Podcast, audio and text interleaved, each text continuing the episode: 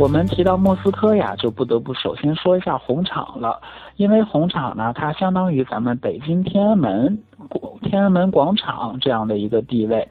所以说呀，提到莫斯科，红场是一个非常非常重要的地方。那它呢，自然坐落在莫斯科市中心的一个知名广场。它呀是前苏联重要的节日呀、群众集会呀，或者说阅兵呀，都会选择这样的一个地方。如今呢，它是市民以及游客休闲的一个场所啊。在每年的胜利日啊这一天呢，都会在这儿举行一个阅兵的活动。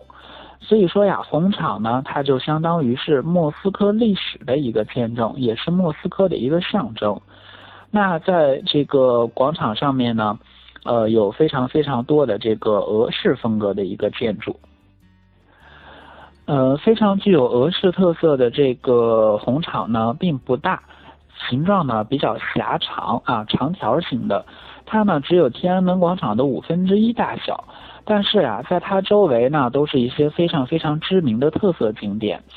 呃，比如说在它的西边呢就有克里姆林宫，呃，东边呢有百货商店。然后在它的两个短边呢，会有瓦西里升天教堂，还有这个俄罗斯的国家历史博物馆啊等等一系列的建筑，非常非常的典雅。那在俄罗斯的背面背向红场的一侧啊，就矗立着功勋元帅朱可夫元帅的一个旗像啊。那列宁墓呢，就坐落于克里姆林宫墙面的中部地区。那在克里姆林宫的正中间呢，就是列宁墓。列宁墓正上方啊，它有一个检阅台啊，两边呢是观礼台，在这两边呢都有士兵站岗。每当夜幕降临的时候啊，红场真的是另外一番景象。像周围这些各大宫殿呀，它们的灯光亮起之后呢，都是非常非常的漂亮。呃，莫斯科的这个克里姆林宫呀，它就相当于是我们的故宫博物院，里面呢都珍藏了俄罗斯一些非常非常珍贵的文物。那在这个克里姆林宫门前呢，会有一个非常非常呃正式的一个换岗仪式。那在这个俄罗斯的换岗仪式啊，就我们呃外国人看来啊是比较搞笑的啊，颇具喜感。呃，为什么这么说呢？是因为俄罗斯这个士兵啊，他们在换岗的时候呢，踢正步的时候呀，脚会抬到将近九十度这样的一个高度，并且啊，他们在换岗的时候呢，两个人会对视一下，然后，呃，朝天四十五度这样的一个角度，非常不屑的看一下对方，然后再正步踢走。这个啊，大家感兴趣的话，可以在网上搜一下这些视频，确实是非常非常的有意思啊。俄罗斯这个著名的换岗仪式。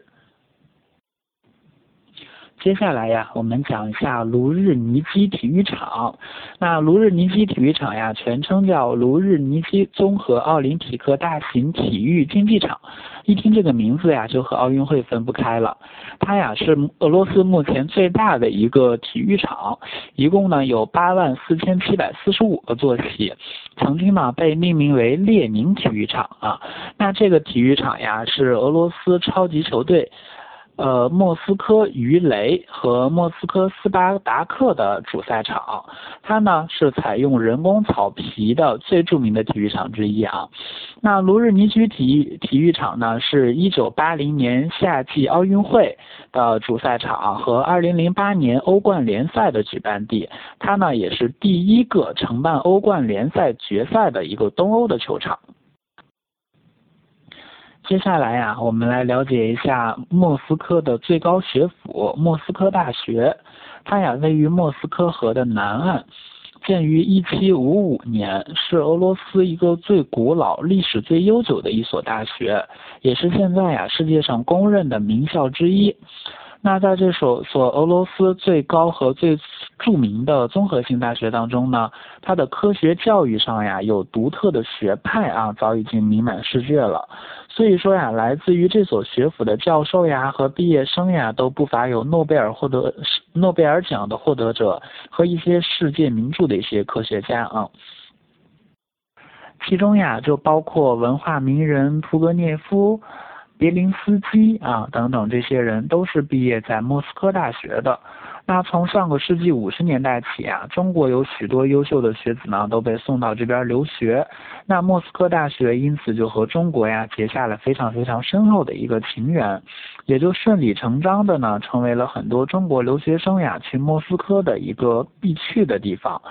那莫斯科大学呀，还被称为莫斯科七姐妹之一，是因为啊，它有非常非常典型的斯大林风格建筑而闻名于世。那莫斯科大学的主楼呢，它建立在一个麻雀山上，原名呀是叫列宁山。在当时啊，它也是欧洲最高的一个建筑。它呀，中心塔高呢有两百四十米，一共有三十六层啊。周围呀，大家也可以看到有四个翼。据说呀，它的走廊呢总长度有三十三千米，包含了五千多个房间。其中呀，最顶部的红星啊，里面包含了一间小屋和一个展望台，它呢有十二吨重。所以说呀。它建筑的表面呀，有挂钟、气压表、温度计这些巨大的图案，还包括有雕塑了这些斧头呀、镰刀的图案。那建筑前面呀，有非常著名的俄罗斯学者的一些雕像。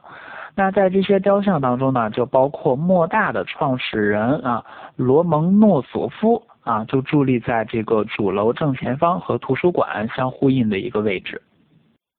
其实呀，莫斯科和圣彼得堡呢，他们有上百个景点，但是非常非常著名的，可能我们经常听说的这些红场呀、克里姆林宫呀这些。接下来呢，我给大家讲解几个比较小众的一些景点，但是真的是非常非常有特色。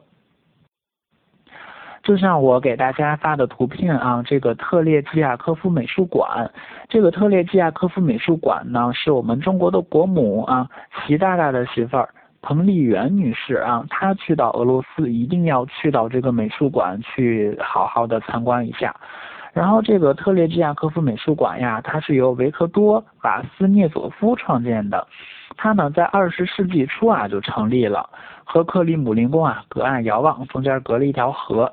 最初的建筑格局啊，就类似于一座古老的贵族城堡啊这样。但是经过一个世纪的改进和扩建啊，这边呢已经成为了莫斯科非常非常重要的一个艺术殿堂。那特列季亚科夫美术馆呢，里边藏着有无数的俄罗斯数千年来的艺术珍品。在这当中呢，不乏有像苏里科夫呀、列宾呀、列维坦呀这些耳熟能详的大师的作品，也有世界上非常杰出的俄罗斯的肖像画。那在这个特列季亚科夫美术馆当中呢，六十二个展厅按照时间的顺序呢依次排开，展现了从十一世纪到苏联时期的现代画家一些雕塑画家的作品。所以说呀，这个地方既小众又高端。嗯，在我们莫斯科和圣彼得堡之间呢，会有一些小镇啊。那靠近于莫斯科这边呢，最著名的是金环三镇。那靠近圣彼得堡这边呀，还会有银环啊。这这就是我们俄罗斯这边非常非常出名的金银双环。那在靠近圣莫斯科这边呢？金环三镇就包括像我们的谢尔盖耶夫镇呀，还有这个弗拉基米尔，还有苏兹达里啊，这三个小镇被称为金环小镇。提到这三个小镇呢，我们就不得不提到俄罗斯这些当地的美食了。俄罗斯呀，它有很多很多呃非常有特色的美食。嗯，包括俄罗斯最高的礼节叫面包蘸盐，呃，甚至还有莫斯科这些红菜汤啊，然后还有俄罗斯非常非常出名的鱼子酱啊等等这些美食都是非常非常有特色并且非常美味的。另外呢，在俄罗斯啊还会有很多很多的中餐厅，那这些中餐厅啊都是中国人开的，他们不会说是。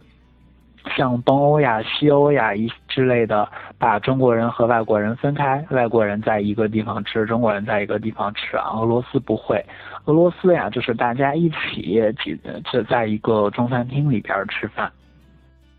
所以说呀，俄罗斯的这个美食呢是绝对无可挑剔的。那在这个像欧洲，尤其是东欧呀、西欧呀，甚至北欧呀，我们经常会可能出现五菜一汤呀、六菜一汤呀，很多人担心我们会不会吃不饱啊。但是在俄罗斯呀，绝对绝对不会出现这种情况。无论我们是吃正宗的俄餐，还是说我们吃中餐，绝对都会给大家保证到八菜一汤以上，绝对绝对是能吃饱的。并且呀，食物的质量也都是在位的啊，食物的质量还是非常非常好的。稍后呢，我会给大家发一些我们俄罗斯这些简餐的图片。我们莫斯科呢，就简单的介绍这些，